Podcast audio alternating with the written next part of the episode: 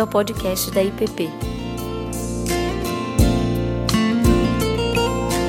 A mensagem que você está prestes a ouvir foi ministrada pelo pastor Davi Rabê. Bom dia, gente.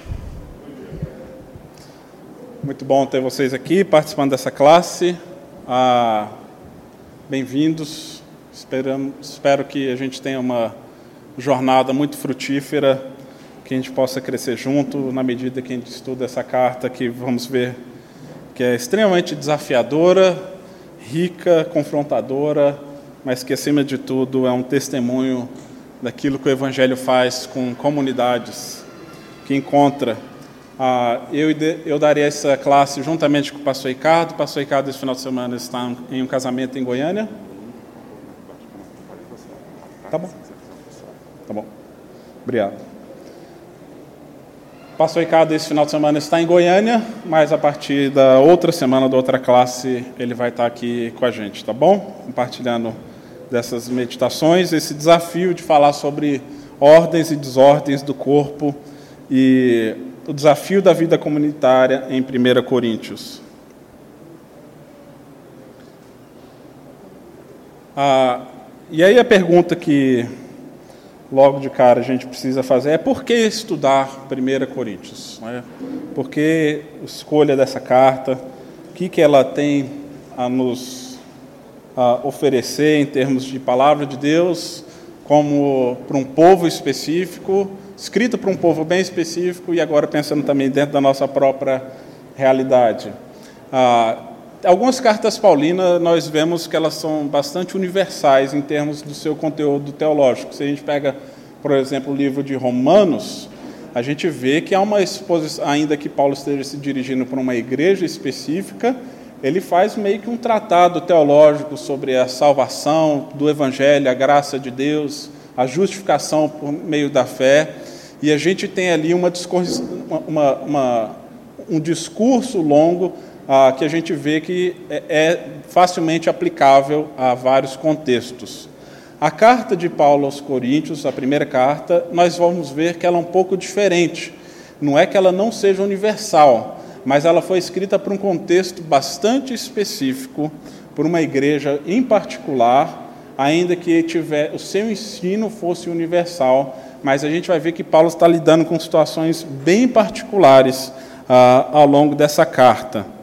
Ah, e por que estudá-la então? Nós vamos ver que ah, Paulo lida muito com o desafio de ser igreja numa cidade cosmopolita, ah, moderna, rica, assim como nós estamos num, num, contexto semelhante, ainda que separados por dois mil anos de, ah, de distância.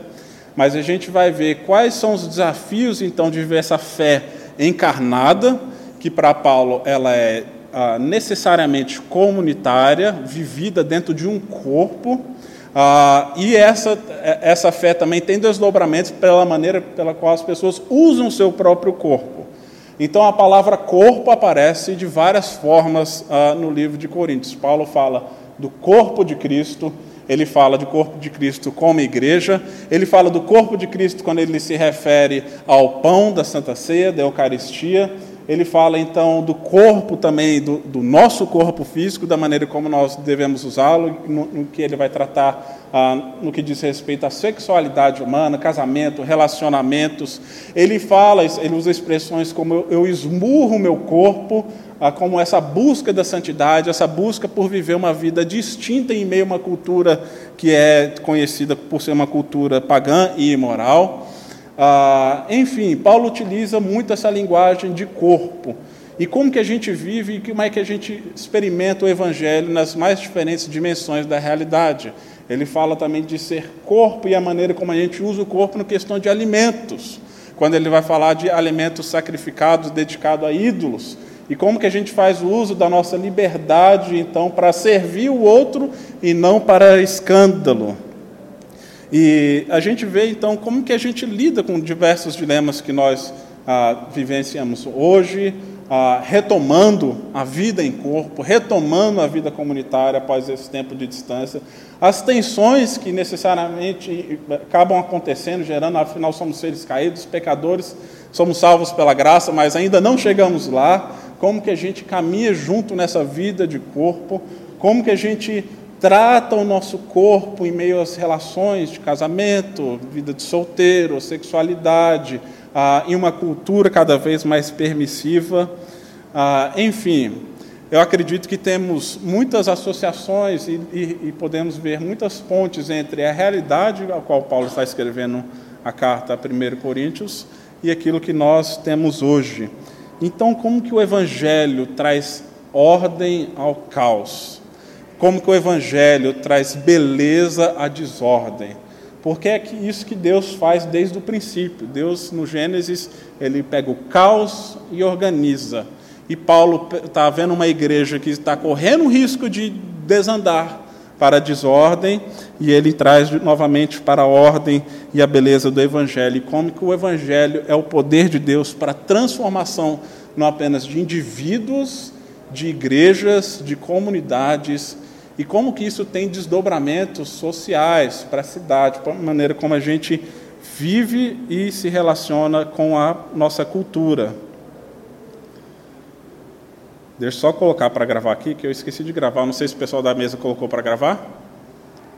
Se tem algum computador ligado, senão eu já ligo aqui.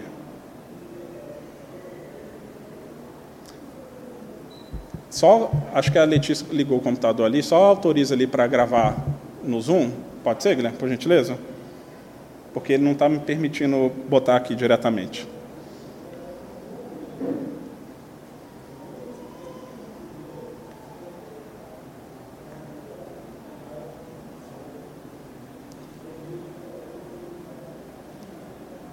ligar no celular só, caso. Pronto. E aí nós temos na imagem também essa frase conhecida de Tertuliano, pensador cristão, um dos pais da igreja, que ele faz essa pergunta: o que, que Atenas tem a ver com Jerusalém? E o que está por trás dessa pergunta? É algo que a gente vai ver também que está em constante tensão ao longo da, da carta de 1 Coríntios. O que, que ele está querendo dizer com isso? O que, que Atenas, capital da Grécia, aquilo que é o símbolo da, do pensamento grego, da filosofia e da sabedoria humana, que relações isso tem com a Jerusalém, com a cidade de Deus, com a cidade celestial? Quais as continuidades e descontinuidades há entre a cidade de Deus e a cidade dos homens? De que maneira nós vivemos aqui na terra, ah, na cidade como nós vivemos hoje, como Brasília, como o povo vivia em Atenas, como vivia em Corinto, mas com a mentalidade de cidadãos celestiais, da Nova Jerusalém, como que nós relacionamos essa cidadania, ou essa dupla cidadania, dentro da nossa experiência cristã cotidiana? E esse aqui é um dos desafios nossos, então, para a gente entender enquanto a gente lida com essa carta, porque a gente vai ver tem muitas questões culturais, os quais Paulo está trabalhando aqui uh, ao longo dessa carta.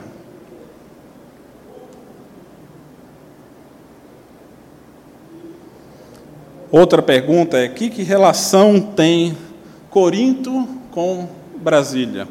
Essa aqui é uma imagem atual de Corinto. Corinto fica na Grécia, ah, ali no sul do Peloponeso, e é uma região que tem muitas ruínas, mas continua sendo uma cidade ah, que tem sua produção comercial, que ela recebe muitos turistas. Ah, e quais relações ela tem hoje com a nossa própria cidade? Ah, só para a gente ter um pouco de, do contexto histórico, da importância da cidade de Corinto e por que, que isso é relevante para a gente entender essa carta que, que Paulo. A cidade de Corinto ela era, desde a antiguidade, uma importante rota comercial que unia o mundo ocidental, que é aí representado por Roma e toda aquela parte da Itália, com o mundo oriental. Vocês podem ver aqui Roma e Itália lá em cima, esse aqui é um, é, são as divisões modernas, né, dos estados modernos. Corinto está naquele pontinho ah, vermelho ali ao sul da Grécia. Corinto fica num istmo ali, num estreitamento de terra que une, na verdade, duas porções de mar. E ali nós temos aqui embaixo Jerusalém, Jordânia, Síria, aqui é a região da Turquia, que na época era Capadócia, e Macedônia. a primeira, a segunda viagem de Paulo, quando ele vai de Jerusalém e passa por Corinto, ele vai aqui pela costa de Jerusalém, passando pelo Líbano e subindo, e ele vai contornando toda essa costa aqui, passa por aqui, sobe, ele desce em Corinto, cruza para Atenas, ou, ou, não lembro se é Atenas ou Corinto, depois ele vai por mar até uh, Éfeso, aqui do outro lado, e depois retorna na segunda viagem missionária. E uh, essa aqui é uma cidade que ela era importante, ela, ela era crucial para a navegação, porque como ali havia um estreitamento de terra, muitos navegantes preferiam, ao invés de dar a volta ali pelo sul do Cabo do Peloponeso, que tinha mares tempestuosos e também muitos uh, tinha riscos de ter extravios de navios, eles preferiam atracar em Corinto e fazer a passagem de mercadoria para o outro lado. Aí eles utilizavam ah, é, veículos, colocavam pequenos, pequenos barcos em cima de rodas e cruzavam para o outro lado e conseguiam passar para o mar lá em cima. Então era meio que um atalho no meio do oceano para eles passarem ali lá para cima, se eles quisessem ir para Roma ou mais para o norte ali do Império. Essa aqui é uma imagem atual da cidade, no qual a gente vê que foi rasgado um pedaço de terra, e esse aqui foi um projeto que começou ah, com Nero, século I. Imagine vocês uma obra que durou 19 séculos. Que isso é o que nós temos lá hoje. Um pedaço de terra que foi rasgado para que embarcações passem então por Corinto. Então, desde a antiguidade até hoje, essa é uma passagem importante. Então, você vê que hoje passam-se cruzeiros até mesmo ah, por meio de Corinto. Antigamente não tinha esse canal ainda, mas essa foi uma obra que foi concluída pelos franceses ah, no final do século XIX para o início do século XX.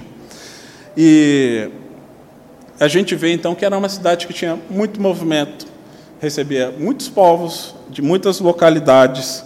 É, José relata que Vespasiano, o imperador romano, ele enviou cerca de 6 mil judeus para, Jerus para Corinto para escavar, para começar essa obra ah, que faraônica, né, de quilômetros e quilômetros de extensão, para abrir esse buraco e esse canal. Então é uma cidade que recebia soldados, escravos, mercadores, comerciantes, ah, e que desfrutava de certo de grande prestígio na antiguidade, mas que em determinado momento, em 146 a.C., numa insurreição contra o Império Romano, que a Corinto em determinado período ficou do lado dos gregos, ela acabou sendo destruída e colocada abaixo pelos romanos. Ah, então, aquela cidade grandiosa teve sim, um grande massacre, no qual inúmeras famílias foram dizimadas, mortas, e esse povo precisou se reerguer. E apenas um século depois, cerca de 100 anos, ela se reergue então como uma colônia romana e reconquista sua grandeza anterior. Então, uma cidade que se orgulhava dos seus grandes feitos. Mesmo tendo sido reduzido a nada, eles conseguiram se reerguer como uma grande potência comercial, econômica, política. Lá se tornou a capital da Caia, aquela região ao sul ali, no qual o procônsul Galho ah, residia. Era uma, uma cidade que, por ser um, um ponto de conexão em diferentes lugares do mundo antigo, recebia e habitava pessoas de várias localidades, várias nacionalidades. Então, tinha ali judeus, latinos, gregos, sírios, egípcios, asiáticos, pessoas de diferentes lugares do mundo antigo. Então, imagine preservar a unidade de um tecido social como esse Imagine o desafio de ser igreja e comunidade num contexto como esse, com tanta diversidade, que ela era conhecida pelo comércio, pelo transporte, pela sua prosperidade, abrigava militares, oficiais romanos, escravos, gente servindo ao governo, pessoas libertas, artesãos, artistas, filósofos, mestres, trabalhadores ah, das mais diferentes áreas. Além disso, nós tínhamos, desde a antiguidade, os, os Jogos Olímpicos que aconteciam em Atenas. Corinto era conhecida por ter os Jogos Istmicos. Então, eles valorizavam a vida desportiva, ah, e aí tinha todo aquele glamour também dos jogos que aconteciam a cada dois anos ah, na cidade de Corinto, sempre na primavera. Valorizavam, então, o corpo, a figura humana, a sensualidade, os sentidos. Ela era conhecida pela sua, pelo seu apreço aos prazeres. Aqui nós temos ah, embaixo um dos, uma das ruínas de um dos templos. Se eu não me engano, esse era o templo dedicado a Apolo. Mas essa era uma cidade também que era conhecida pela sua religiosidade, como muitas outras do mundo antigo, onde adoravam inúmeros deuses gregos que depois os romanos batizaram. Uma das principais delas é a deusa Afrodite, conhecida como deusa do amor, deusa da sensualidade e por causa dela nós se tinha inúmeras prostitutas cultuais que habitavam na cidade e participavam no templo dos cultos nos quais relações sexuais eram tidas com essas prostitutas como uma forma de adoração às divindades. Mas nós tínhamos inúmeros templos pela cidade. E o Rick Watts ele fala uma coisa interessante, que os templos eles definem cidades. Eles definem a ética da cidade. Os templos definem o ethos, o jeito de viver, os relacionamentos, a relação com o poder, as ambições, as paixões, as aspirações das pessoas são definidas pelo templo na cidade. Então, se por um lado nós temos aqui uma cidade que ela tinha uma forte relação entre a idolatria e a imoralidade, e geralmente essas coisas caminham juntas, a idolatria e a imoralidade estão sempre caminhando próximas. E por isso que quando Paulo ah, fala sobre o problema da imoralidade sexual da igreja de Corinto, ele não está falando simplesmente de um desvio de conduta. Ele fala que o problema deles é um ídolo que eles precisam arrancar. Porque o senhorio de Cristo, ele não permite que a gente sirva a dois deuses. E essas pessoas estavam servindo a outras divindades, na maneira pela qual elas estavam lidando com seus corpos. E a cidade ganhou uma má fama, de tal modo que era utilizado expressões como corintianizar. Tá? Por favor, não confundam com o nosso glorioso time do Corinthians, tá, gente? Pelo amor de Deus. Afinal, Deus é fiel, todo-poderoso. Mas naquela época, corintianizar era uma expressão utilizada para falar de atos imorais indecentes. E que depois de um tempo isso mudou, mas se vê que a cidade se orgulhava dessa licenciosidade. E mais do que as pessoas se orgulhavam na cidade, as pessoas cristãs dentro da igreja também se orgulhavam dessa licenciosidade. Vocês lembram aquelas duas passagens de Paulo quando ele fala Todas as coisas me são listas, mas nem todas convêm. Todas as coisas me são listas, mas eu não me deixarei dominar por nenhuma delas. Essa expressão, todas as coisas me são listas, não é uma frase de Paulo. Isso é um slogan da cidade. Essa é uma afirmação que as pessoas na cidade afirmavam. Era o jeito de pensar das pessoas. Coríntias, não as corintianas. Os coríntios. Então é como se a gente tem as pichações que a gente tem pela cidade, aí das mais diferentes naturezas, geralmente de caráter político. Essa era o tipo de expressão que poderia estar, talvez, inscrito em alguma pedra da cidade. Era um dizer popular: todas as coisas me são listas. Então, um, um homem, ele, ele tem um fim em si mesmo e ele se permite viver a vida com total liberdade. Mas Paulo apresenta para o povo uma outra realidade. Enquanto os templos da cidade de Corinto definiam um modo específico de viver, e muitos deles levando para a idolatria, para a imoralidade, para a soberba, para o orgulho, Paulo estava comprometido com a edificação de um templo vivo, por meio do povo de Deus e se esse templo vivo quer redefinir o jeito de ser enquanto cidade, sociedade e comunidades, esse templo vivo precisa ter um outro jeito também de viver.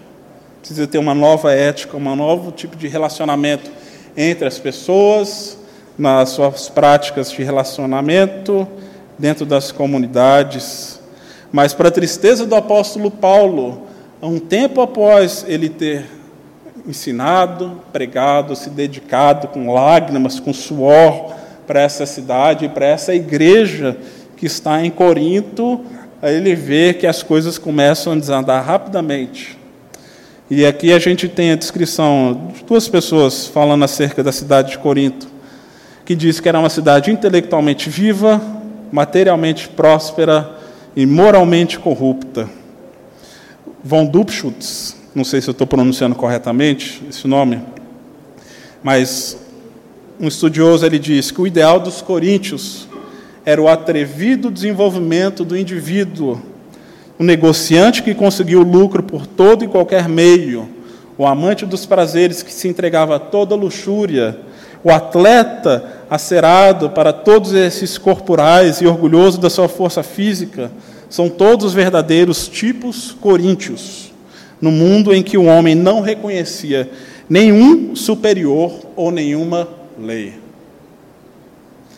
Essa é uma frase importante. Um homem que não reconhecia nenhum superior e nenhuma lei.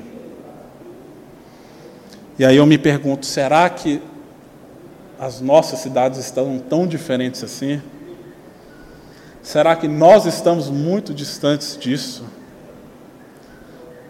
Ah, Brasília, sonho de ser o capital do futuro, uma importante rota de conexão em diferentes partes do país, pessoas de diferentes lugares, nacionalidades, estados. Semana passada que a gente recebeu vários irmãos e irmãs aqui como novos membros da igreja, gente do Amapá, gente de Minas, de Brasília, da Bahia, da Colômbia, a gente tem aqui gente de São Paulo, do Rio, do Ceará, uma cidade com diferentes culturas, diferentes contextos, diferentes povos de diferentes lugares.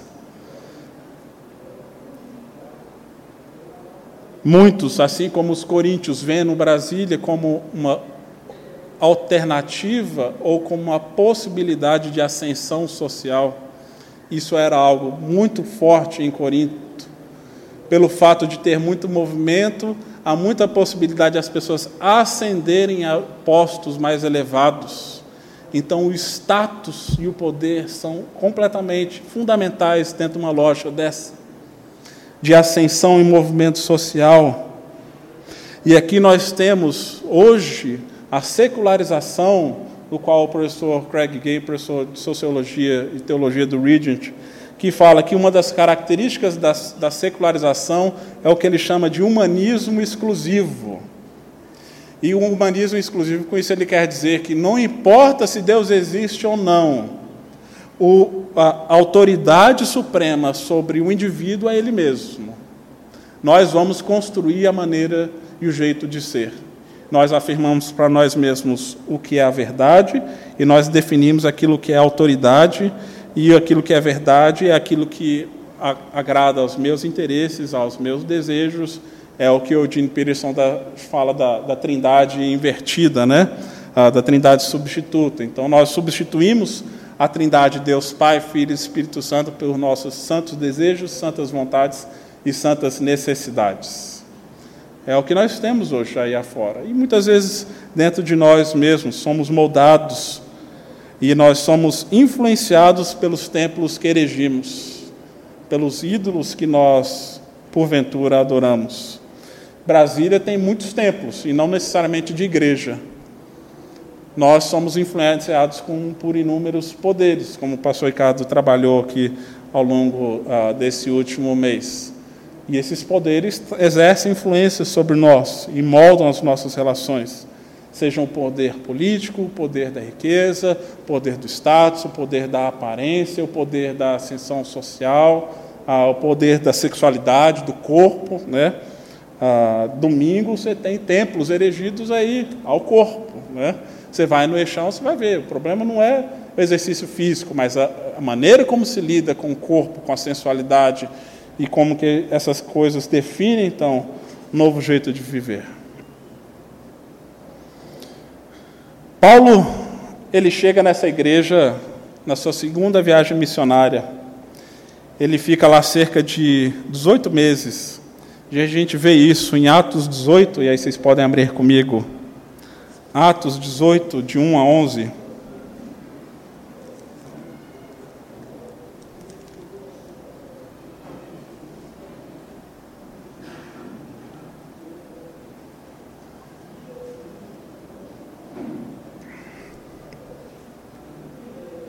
Atos 18, de 1 a 11, Paulo diz. Paulo não, gente, calma. O autor de Atos, cremos que é Lucas. Depois disto, deixando Paulo Atenas, partiu para Corinto.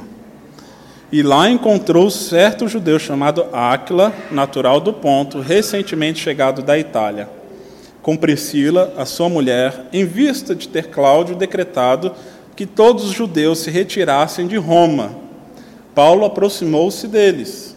Vocês veem aí, muitos judeus tinham sido expulsos porque estavam causando em Roma, acredita-se, por causa das controvérsias relacionadas a Cristo.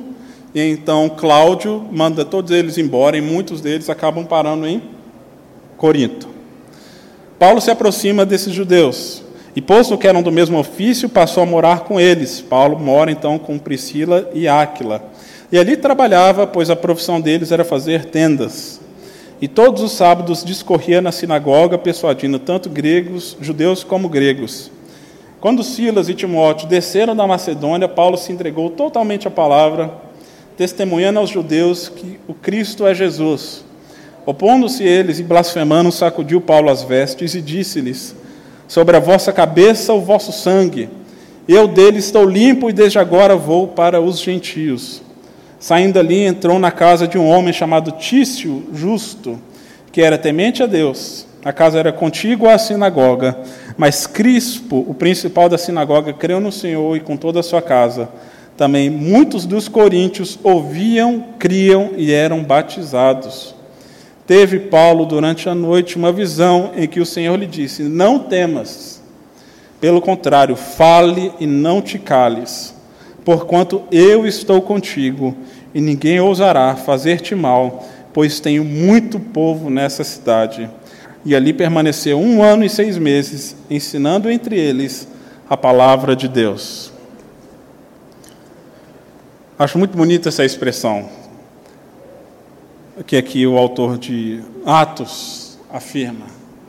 Ainda que Corinto seja uma cidade materialmente próspera, mas moralmente corrupta, Deus tinha muito povo ali. A graça de Deus alcança a todos. E a graça de Deus se manifestou a esse povo por meio do Santo Espírito, e Paulo foi sensível à voz do Espírito e passou ali um longo período se dedicando a essa comunidade, morando com pessoas que haviam se convertido, como Priscila e Áquila, estando todo sábado na sinagoga, ah, como era de costume, fazia parte da sua estratégia missionária, ele primeiro ir para as sinagogas, ensinava que o Cristo era o Messias prometido da Torá, e quando às vezes isso causava algum incômodo, ele era expulso, ele ia então para os gentios. E aqui não foi diferente. Agora, nessa, nessa passagem, a gente vê que Paulo tem uma visão no qual Deus fala para ele: fica tranquilo, fala, não para de falar do meu evangelho, e nenhum mal vai te acontecer. Uh, o Paulo deve ter sorrido depois de pouco tempo para Deus, porque em poucos, poucos momentos, se a gente ler aqui os versos seguintes, o que acontece? Paulo é levado ao tribunal da cidade. Imagine você, você tem uma discussão e um desentendimento aqui dentro dessa comunidade e o irmão te leva para a corte. É o que aconteceu com Paulo. Então, Paulo, mesmo tendo se dedicado aí 18 meses ao ensino e à pregação da palavra, ele logo de início começou a ter dificuldades, primeiro com os judeus, mas depois nós vemos que essas dificuldades foram crescendo. Ah, aqui Paulo ele também estabelece uma estratégia no qual ah, mais para frente a gente vai ver a importância disso. Paulo ele está confrontando poderes e filosofias locais, logo de cara. Primeiro, na sua, na sua disposição em trabalhar manualmente. Essa aqui é uma sociedade que valoriza o saber, a filosofia. E os nobres, a elite, os pensadores, acham que um homem não tem que se sujeitar a trabalhos manuais. Isso é algo inferior para as classes inferiores. Que os homens nobres eles mexem apenas liderando homens ou cuidando do saber, como se essas coisas, fazer tendas e fazer trabalhos manuais e braçais, tivessem um menor valor. Paulo, em alguns momentos, ele escolhe receber ofertas da igreja e afirma que ele se dedicava exclusivamente à palavra. Em Corinto, ele escolhe trabalhar junto com irmãos e irmãs da igreja. E isso é algo estratégico para Paulo e para essa comunidade, para mostrar como que o evangelho muda as nossas relações, inclusive com o trabalho, no qual Deus dignifica aquilo que os homens tra tratam como indigno como inferior. E aqui, o comentarista bíblico fala que, mais do que qualquer outra igreja, Paulo devotou o seu talento, tempo, visitas e lágrimas, porque Deus falou que ali ah, tinha muito povo. E nós vemos que muitas pessoas se converteram, foram batizadas e se juntaram a essas comunidades que se reuniam em casas que eram os lugares de, de encontro, de reunião. Mas, passado algum tempo, quando Paulo vai embora, ele descobre que as coisas começam a desandar. E aí, Paulo escreve uma carta. Na verdade, acredita-se que Paulo tenha escrito no total quatro cartas aos Coríntios. A primeira delas foi perdida, a gente não tem ela. Mas se a gente ver em 1 Coríntios 5, 9, Paulo diz: Como eu já anteriormente vos escrevi por meio de carta. A gente não tem, não sabe que carta é essa. Mas Paulo já vinha alertando de alguns dos perigos e problemas que a igreja vinha enfrentando. Paulo considerava-se como o pai espiritual dessa igreja e dessas pessoas. E então ele escreve essa primeira carta, pelo visto ela não surtiu o efeito esperado, ele escreve uma segunda carta, que é a carta de 1 Coríntios, e depois ele fez outra visita a Coríntios, a coisa não resolveu, ele escreve a segunda carta aos Coríntios, que alguns acreditam que seja a compilação de talvez duas outras cartas. Fato é que as visitas de Paulo a Corinto e as cartas dele trouxeram grande tristeza para a comunidade. Eu estimulo muito vocês a lerem em casa 1 e 2 Coríntios. A gente vai ler, se focar ao longo do semestre em 1 Coríntios, mas leia essas duas cartas, que isso dá para a gente um, um, bom, um bom entendimento do contexto do qual Paulo está lidando. Quando Paulo escreve a segunda carta aos Coríntios, ele faz referências de como que as pessoas reagiam a essa primeira carta, falando que elas receberam com muita tristeza, mas Paulo não se arrepende de ter escrito ela, porque ele estava tratando de coisas importantes. E o que está acontecendo aqui? Quando a gente vê no primeiro capítulo de 1 Coríntios, Paulo ele recebe uma visita. 1 Coríntios 11, ele fala que, pois a vosso respeito, meus irmãos, fui informado pelos da casa de Chloe, que era uma irmã da igreja, de que há contendas entre vós. Ele foi receber uma comitiva, uma visita de irmãos que eram parte da igreja de Corinto, da casa de Chloe, provavelmente uma família da igreja, de que havia divisões e contendas sérias no seio da igreja de que as coisas não estavam bem, que tinha treta rolando lá. E o povo não estava sabendo lidar. Então Paulo ele começa a lidar com várias desordens dentro daquele corpo, daquela comunidade. De que natureza? Capítulos 1 a 4, Paulo vai lidar muito com o corpo de Cristo dividido, com as divisões, disputas, litígios o hábito de pessoas levarem outros à corte mediante desentendimentos teológicos e comunitários. Nós temos, como já comentei, o mau uso do corpo e da sexualidade, e Paulo trabalha isso nos capítulos 5 a 7, no que diz respeito à imoralidade sexual, casamento e relacionamentos. Paulo lida com o mau uso do corpo e da comida nos capítulos 8 a 10 quando ele vai falar sobre comidas sacrificadas, uso da liberdade e conflitos étnicos. ele fala da desordem no corpo como essa confusão no culto, porque os irmãos não apenas não estavam se entendendo em termos de relacionamento, como o culto também se tornou um lugar de, de, de caos. As pessoas, e aqui no, no início do, da carta, Paulo fala que a igreja, ela era uma igreja que tinha todos os dons. Então, esse povo tinha recebido todos os dons do Espírito, mas eles não estavam usando esses dons com, nem com sabedoria e nem com amor. Então, ao invés de trazer edificação e crescimento para a igreja, estava trazendo atrito.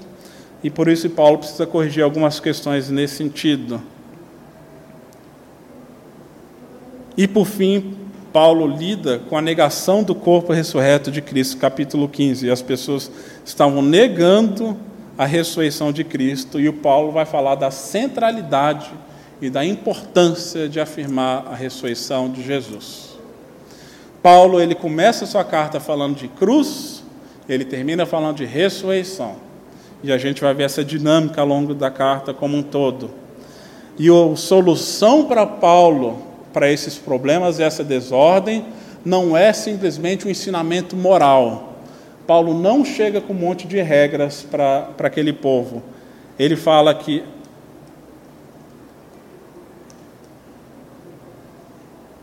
a solução para a ordem é voltar-se para o Evangelho. O que eles estavam fazendo é se afastando do Evangelho. E eles precisavam voltar para o Evangelho. E o Evangelho, ele é a solução para todas as nossas desordens. Pela maneira como nós lidamos mal, às vezes, com os relacionamentos, como nós lidamos mal com a sexualidade, como nós lidamos mal com a nossa própria liberdade, muitas vezes acreditando que a graça é uma desculpa para a gente poder viver de qualquer maneira, mas o Evangelho é a resposta para o mundo marcado pela licenciosidade, pela liberdade, marcado pela morte, como era naquele tempo e como é no nosso.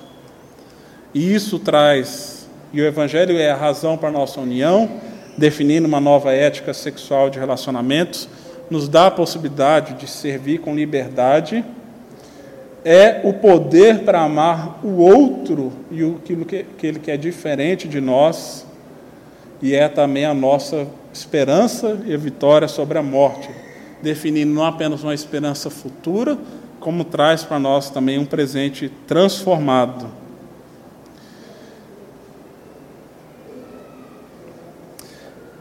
Agora, Paulo ele precisa lidar com um problema primário que é a questão da sua autoridade.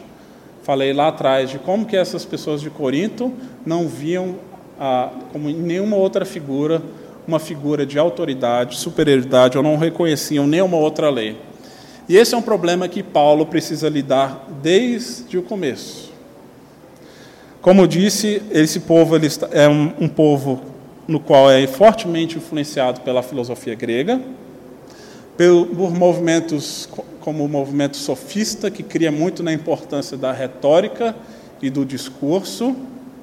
E o apóstolo Paulo, ele chega com o evangelho, mas como nós vemos na segunda carta, ele não chega com palavras de sabedoria, sim, ou palavras orgulhosas, sim palavras de humildade. As pessoas nesse tempo, tanto gregos como romanos, consideravam a retórica não apenas como um meio fundamental para a comunicação pública e política, mas como uma forma de arte. E junta-se com esse desejo pelo status e ascensão social, viam em pessoas que tinham boa retórica, que eram comuns passarem, pela cidade, como palestrantes peregrinos, pessoas que ganhavam status e atraíam multidões, e as pessoas reverenciavam como celebridades, como nós temos hoje. Então, quando elas recebem alguém como o apóstolo Paulo, ainda que a princípio tenham recebido bem, logo de cara começam a criar atritos.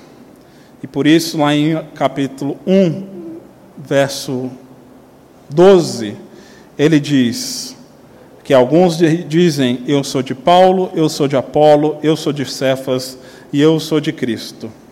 As pessoas da igreja começam a eleger seus líderes favoritos. Com base no quê? critérios humanos. Que, que fala lá ah, em Atos 18, 24? Apolo era um homem eloquente e poderoso nas Escrituras, alguém que veio depois de Paulo para a cidade de Corinto. Diz lá que com grande poder ele convencia os judeus de que Cristo, eh, que Jesus era o Cristo. Apolo continuou o trabalho de Paulo, Apolo continuou o trabalho de Paulo em Corinto. A sua mensagem era a mesma, mas a sua retórica era mais impressionante. Isso fez com que se criasse partidarismos dentro da própria igreja. Depois chegou Pedro, e as pessoas também estavam divididas entre Pedro. E aqui em 2 Coríntios nós vemos a descrição. O próprio Paulo diz: Alguns dizem que as cartas são graves e fortes, mas a presença pessoal dele é fraca e a sua palavra é desprezível. 2 Coríntios 11, 5, o próprio Paulo diz: Embora seja fraco no falar, não o sou no conhecimento. Imagina só, gente, a gente olha para Paulo, a gente pensa assim, uma grande figura, imponente, uma das figuras que mais influenciaram a, a, a, a, sociedade ocidental com seus escritos. A maior parte do Novo Testamento foi escrito por Paulo, provavelmente, e, segundo aqui o texto, diz que ele era uma pessoa presen cuja presença era fraca, cuja palavra era fraca e desprezível. E as pessoas olhavam para Paulo e não se impressionavam.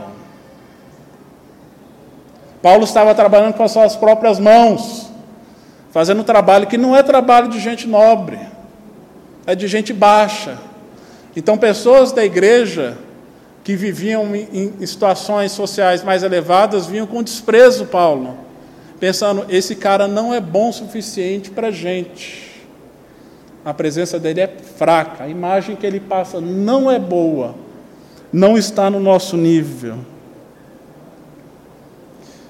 E aqui o que nós vemos é que eles estavam apegados à sabedoria e critérios humanos e passam a desprezar a sabedoria divina apresentada por Paulo intencionalmente de forma humilde, para mostrar que o poder de Deus não vem por meio do convencimento humano.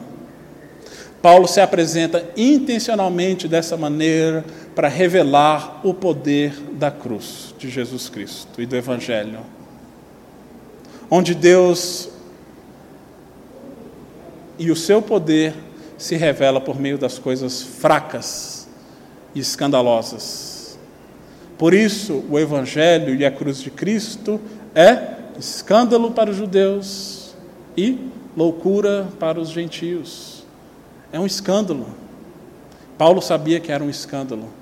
E Paulo precisava apresentar esse escândalo para um povo que era orgulhoso, que se achava bom demais, que achava que podia confiar demais no seu próprio poder, nos seus próprios meios, nos seus próprios recursos.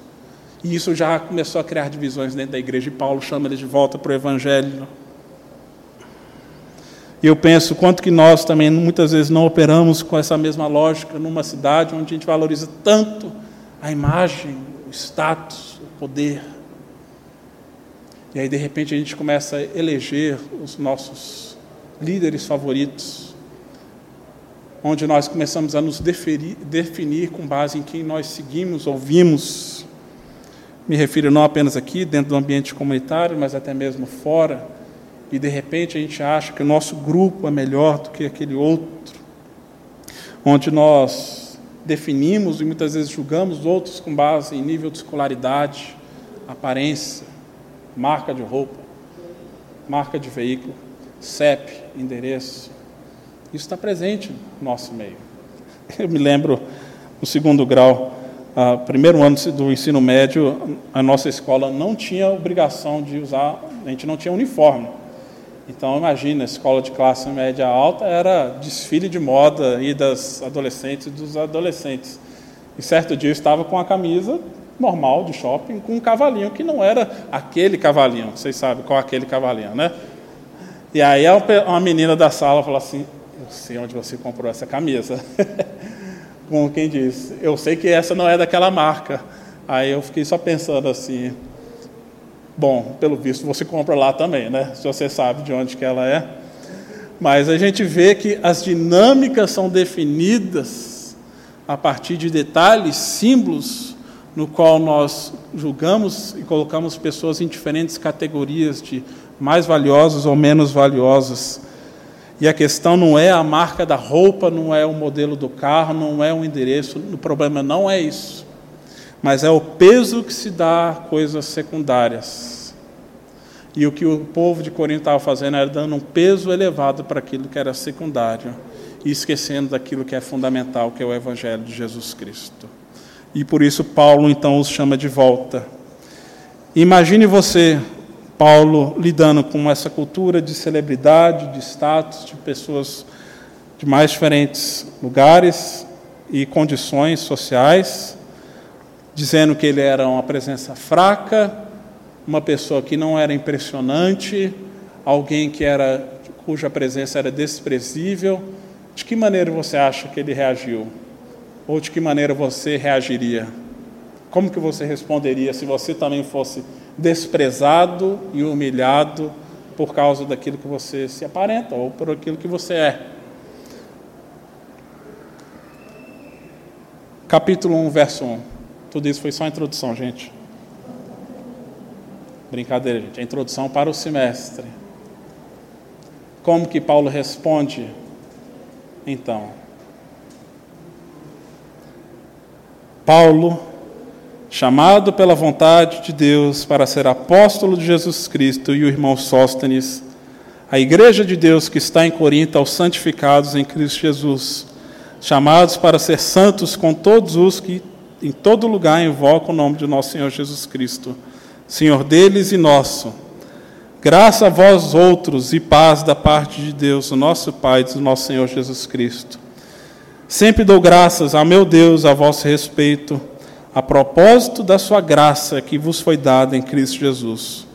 Porque em tudo foste enriquecidos nele, em toda a palavra, em todo conhecimento, assim como o testemunho de Cristo tem sido confirmado em vós, que não falte, que não vos falte nenhum dom, aguardando a vós a, a revelação do nosso Senhor Jesus Cristo, o qual também vos confirmará até o fim para seres irrepreensíveis no dia do nosso Senhor Jesus Cristo Fiel é Deus, pelo qual foste chamados à comunhão do seu Filho Jesus, o nosso Senhor. Como que Paulo responde essas pessoas? Sempre dou graças a Deus a vosso respeito, porque vocês foram chamados à comunhão com o Filho, por meio da graça e por meio dele é que vocês receberam o conhecimento, os dons e as virtudes. Paulo responde com ações de graça, não com ressentimento, não com sentimento faccioso, não com contendas, nem com lacração. Paulo responde com gratidão e ação de graças. Por que que Paulo faz isso? Ou melhor, como que Paulo é capaz de responder assim? Porque um dia Paulo também considerou Cristo desprezível. Um dia Paulo perseguiu aqueles que eram seguidores de Jesus, por achar que eles não estavam no nível da sua própria religiosidade e estavam negando aquilo que é a palavra de Deus. Paulo considerou Jesus indigno porque ele foi crucificado. Mas Paulo teve um encontro com Cristo ressurreto. E esse encontro transformador mudou completamente sua perspectiva com relação ao que significa poder de verdade e serviço e ele experimentou um poder e uma sabedoria que não vem dos homens, mas que vem do Evangelho da cruz. Mas Cristo, mesmo tendo sido humilhado na cruz, não permaneceu na cruz e ressuscitou.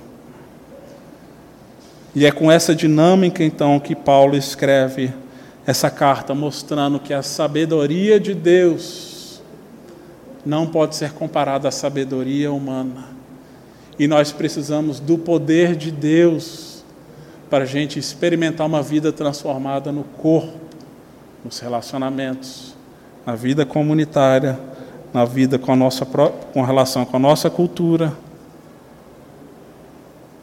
Há muitos poderes competindo pela nossa fidelidade, pelo nosso coração, mas nós vemos que o trono da eternidade da história está ocupado por Jesus Cristo, no qual não veio com aparência impressionante. É interessante quando Jesus ele vai ser preso, Tomé precisou apontar para os soldados romanos quem era Jesus. É interessante isso, né? Jesus era igual aos seus discípulos. Ele era igual a Pedro, era igual a João, tudo meio parecido, andava meio parecido. Não tinha uma aparência impressionante.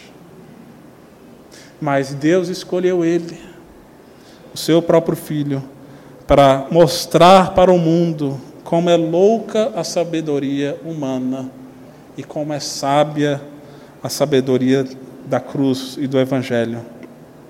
E se nós afirmamos hoje também a nossa lealdade a Jesus Cristo e reafirmamos a centralidade da cruz, nós também, em certos ambientes, provavelmente seremos desprezados, taxados de desprezíveis, ah, no ambiente acadêmico, na universidade, a sabedoria divina é tratada como loucura, em outros ambientes também.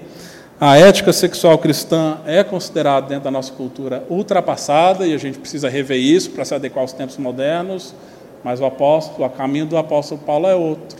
Voltem para o Evangelho, voltem para o Evangelho de Jesus, porque essa é a sabedoria que nos dá o poder de vivermos vidas transformadas. A nossa sociedade mostra que é impossível convivermos com pessoas tão distintas. E as mídias sociais, as redes, vão nos empurrando cada vez mais para dentro de guetos e bolhas, nos quais se vê quase praticamente impossível dialogar com pessoas com pensamentos e culturas e formas de agir tão diferentes. Mas o Evangelho de Jesus Cristo nos chama de volta para a unidade. Assim como Paulo convida então o povo de Corinto. Então, o meu desejo e minha oração é para que ao longo desse semestre a gente possa aprender o que, que significa vivermos marcados pelo Evangelho da cruz. A sabedoria de Deus, mas que é loucura para os homens, e que isso transforme nosso jeito de lidar com nossos relacionamentos, com a nossa cultura, com a sexualidade, com o casamento, com a igreja, para a glória de Cristo, para que a imagem de Cristo seja impressa, impregnada em nós. Porque a loucura de Deus é mais sábia do que os homens, e a fraqueza de Deus mais forte do que os homens.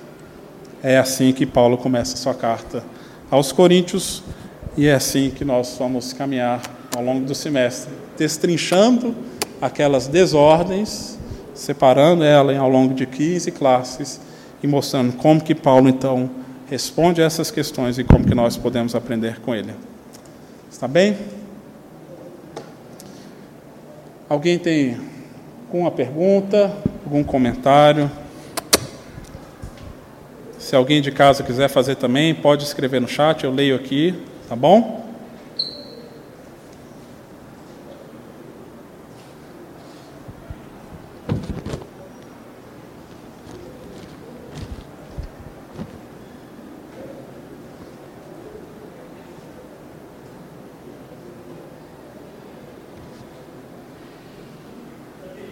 Oi.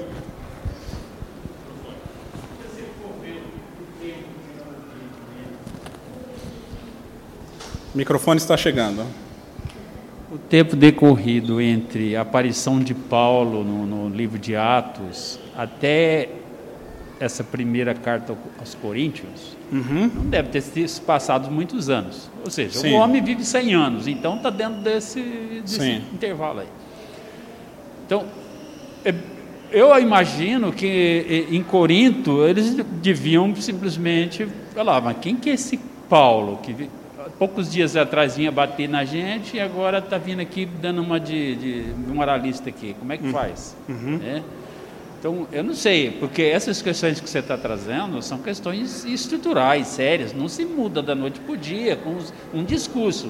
Sim, né? sim. Então, é, eu não sei como que isso aconteceu. Como, ok, o Paulo parece que foi revestido de muito poder.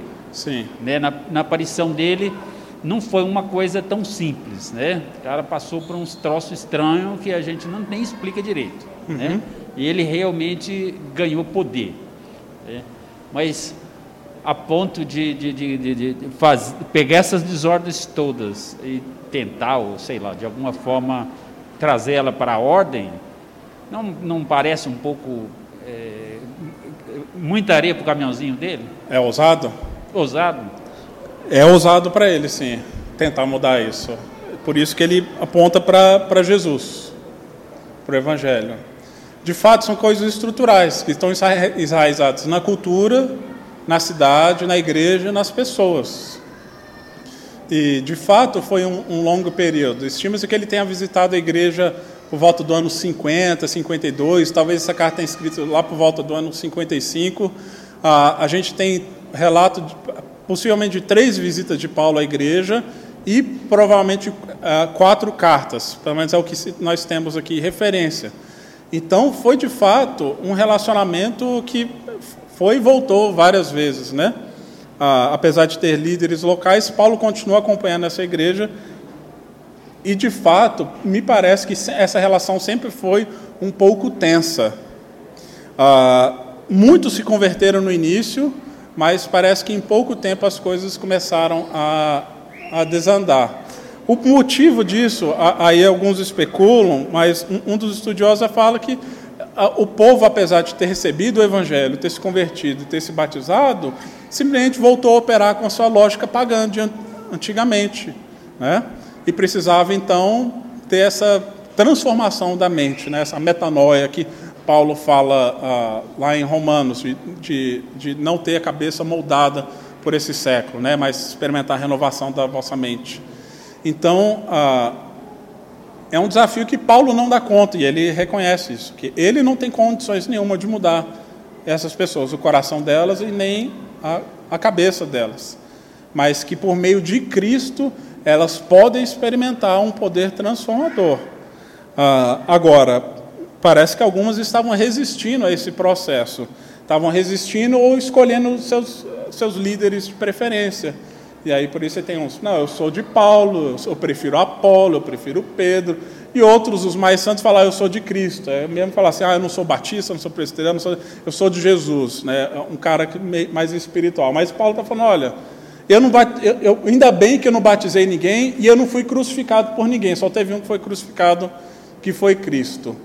Então é para ele que a gente vai olhar, e, e é com base no, naquilo que ele fez e o poder que o próprio Paulo experimentou na sua vida, que essas pessoas também poderiam ter a vida transformada, porque você vê Paulo de perseguidor para a igreja, para alguém que começa a ser perseguido e ser desprezado, é uma mudança, uma transformação que realmente só o Evangelho pode trazer na vida de uma pessoa.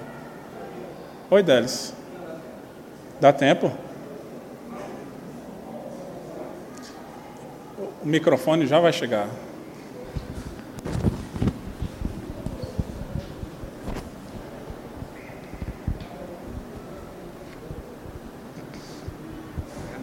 É interessante como que Paulo chega como uma pessoa que Deus vem preparando desde aquela época em que ele era o perseguidor da igreja. Então, quando ele fala sobre essa necessidade de entender que não é a sabedoria, não é o conhecimento, quem está falando é quem estudou muito, Sim. quem era soldado, quem tinha uma preparação romana, quem ele fala de causa própria. Ele tem autoridade para chamar a atenção. Se é um Zé Mané falando, pode até ser, mas aqui é alguém talhado com o tempo para falar desse jeito, por experiência própria. Sim. Ele experimentou a graça. Então, aquele Paulo que batia, aprendeu que não era batendo que você enfiava a Bíblia na cabeça das pessoas. Uhum. É deixando que a cruz de Cristo fale. É diferente, porque ele experimentou isso. Sim. Então, quando a gente fala bonito e vazio, é porque não, não experimentou. Quem já experimentou, graça e misericórdia, é diferente. Sim. Não precisa falar bonito. Entende? Então, a vida dele mostrava isso já. Fosse antes, talvez essa carta não tivesse esse efeito. Sim, sem dúvida.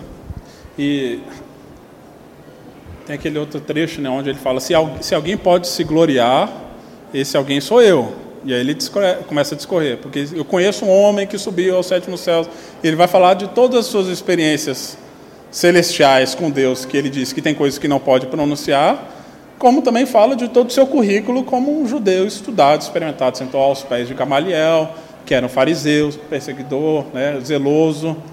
Então, é alguém que, que realmente fala com propriedade, mas ele escolhe se apresentar com humildade, porque ele reconhece, ele sabe que o foco não é ele. Não importa a reputação dele. O que importa é a glória de Cristo no seio da igreja. Porque é o que essas pessoas valorizavam, era a glória de homens. E ele está querendo mudar o foco das pessoas.